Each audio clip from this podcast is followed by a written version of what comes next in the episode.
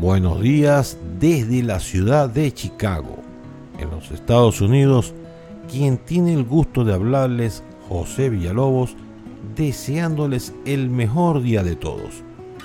Gracias por oír este podcast y como siempre la idea es compartir con ustedes los hechos que de alguna manera cambiaron o influenciaron el mundo, todas estas contadas muy brevemente.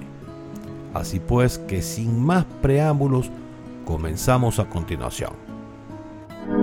Tal día como el 19 de enero, muere Juan Vicente Bolívar y Ponte en 1786, militar y padre del libertador Simón Bolívar.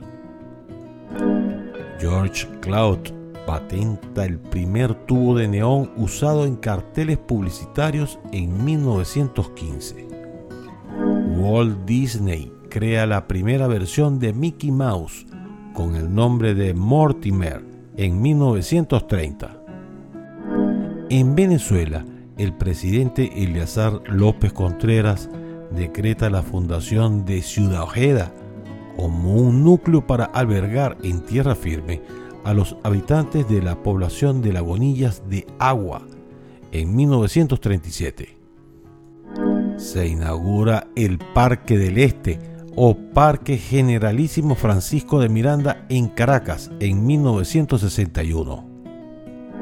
Nace Ricardo Arjona en 1964, cantautor, compositor y productor guatemalteco se funda el movimiento al socialismo, también conocido como MAS, en 1971, en Venezuela.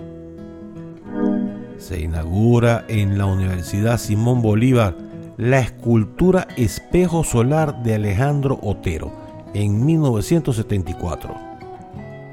Se produce una nevisca en Miami, Estados Unidos, en la que la nieve no cuajó por tanto no hubo acumulación.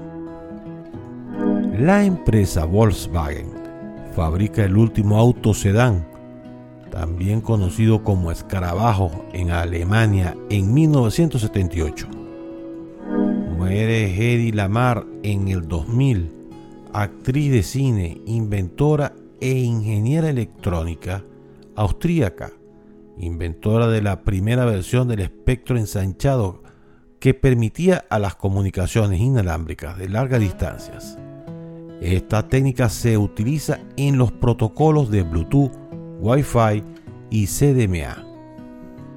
Estados Unidos clausura la página web de transferencias de archivos MegaUpload en 2012. La histórica empresa Eastman Kodak se declara en quiebra en 2012. Y para terminar las efemérides de este día, hoy es día de las palomitas de maíz o cotufas. Pues bien, así hemos concluido este podcast que espero haya sido de su agrado. No olvide suscribirse en la mayoría de las plataformas de podcast disponibles para que estemos en contacto todos los días. Hasta la próxima.